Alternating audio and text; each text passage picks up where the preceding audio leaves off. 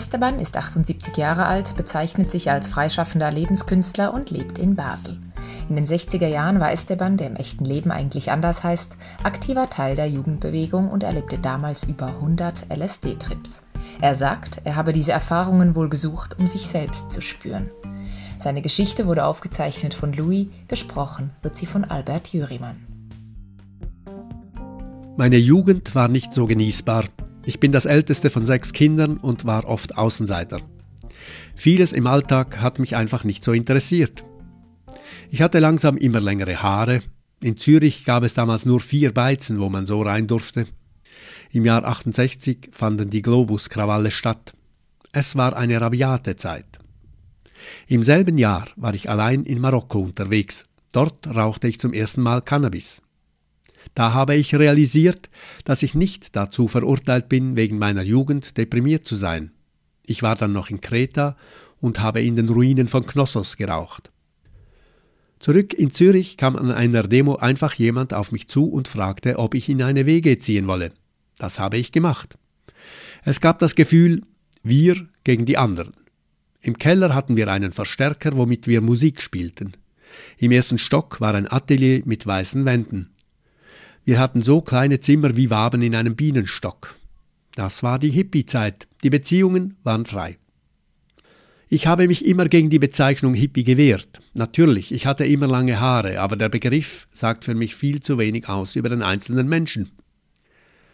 Über die WG kam ich zum LSD. Ich war total neugierig, wie das ist, und habe meine Mitbewohner immer wieder danach gefragt. Irgendwann haben sie mir ein Viertel gegeben. Ich weiß noch, wie sie mir während des Trips ein Buch von MC Escher hingehalten haben und wie ich mir den Bauch halten musste vor Schmerzen, weil ich so viel gelacht habe. Im Winter 1970 hatte ein Freund eine Idee, einen Ort zu finden mit Bach in der Natur, wo wir den Sommer verbringen können. Daraus wurden drei Sommer auf 1800 Metern. Das war im Wallis, im Gärental. Einmal pro Monat hat es geschneit. Es war eine Art Überlebenslager. Ich war damals 23-jährig. Dort oben haben wir viel experimentiert und viele Trips gemacht, vielleicht einmal pro Woche. Meistens sind wir einzeln in die Pampa und haben uns später wieder getroffen, um gemeinsam Musik zu machen. Die ganz Jungen haben wir begleitet, nicht dass die ausflippen und man dann mit einem Valium dahinter musste. Wir haben auch 16-Jährige dort oben versteckt. Als Mensch haben wir fünf Sinne, und dazwischen Barrieren, die auf einem LSD-Trip aufgeweicht werden und wegfallen. Ich habe die Landschaft mit den Ohren wahrgenommen, so wie Musik. Es war eine Reinigung, auch körperlich. Als ich damals auf der Alp Wasser aus den Bergbächen trank, spürte ich, wie das anders schmeckte, je nachdem, ob es über eine Wiese oder über Felsen geflossen war. Mir war klar, LSD ist der Lift nach oben, es ist wie ein Duft, eine Farbe, eine Art Licht, das überall drin ist und das man wiederfindet. Magie? Jemand sagte mal, am besten nimmst du das in einer Umgebung, wo alles älter ist als 500 Jahre. Das stimmt. Die ältere Generation hat klassische Musik gehört, um auf diese Ebene zu kommen. Man kann es die göttliche Ebene nennen. Im Wallis haben wir mit der Zeit Steinhütten gebaut. Als Dächer brauchten wir Transparente von den Demos in Zürich, es waren Makrobioten dabei und wir waren alle Vegetarier.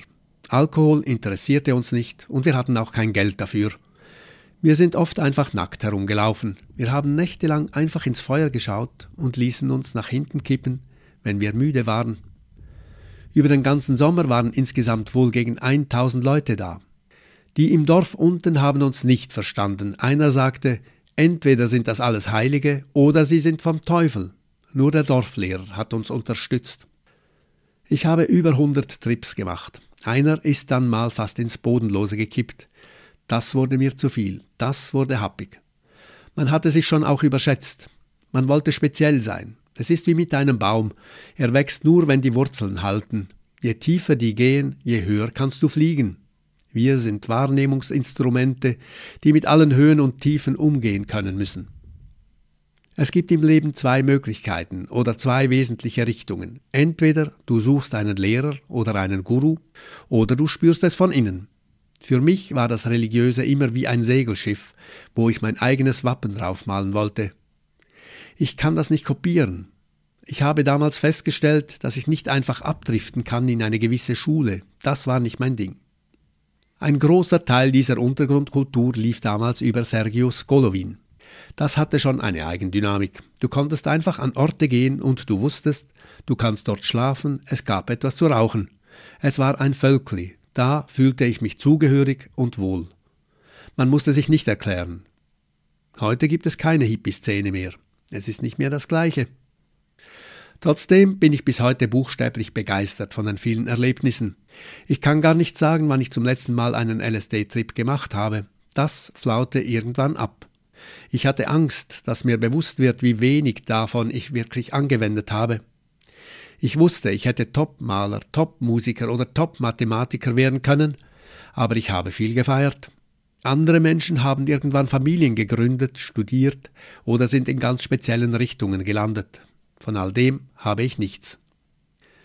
Ich glaube, ich habe diese Erfahrungen wegen dem Bedürfnis gesucht, mich selbst zu spüren. Man will ja auch verstanden werden. Mit 40 habe ich dann realisiert, ich muss nicht von Hinz und Kunz verstanden werden. Dann ging es mir gleich besser.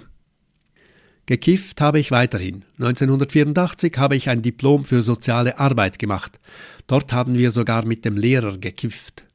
Auch heute noch an einem schönen Fest mit guten Leuten nehme ich gerne einen Zug. Das geht. Meine Lunge funktioniert aber nicht mehr so wie früher. Im Sommer trinke ich auch gerne ein paar Bierle am Rhein. Man muss versuchen, all die verschiedenen Farben des Lebens zu erfassen und damit den Alltag zu bewältigen. Auch die Grautöne. Heute kenne ich Menschen, die Zugang zu so vielen Ebenen haben. Dazu gehören viele Frauen. Sie leben so gesund ich frage mich manchmal, musste ich Drogen nehmen, um das zu sehen? Mehr Geschichten findest du auf unserer Webseite substanzielles.ch.